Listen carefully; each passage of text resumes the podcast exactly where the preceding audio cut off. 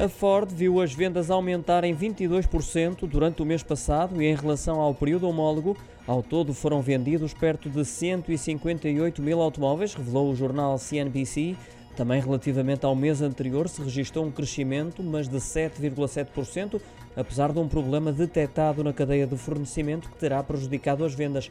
Destaca ainda para a procura por veículos elétricos, que teve um aumento para a Ford de 88% face ao ano passado, ainda assim pesaram menos de 3% no total das vendas da marca até fevereiro deste ano.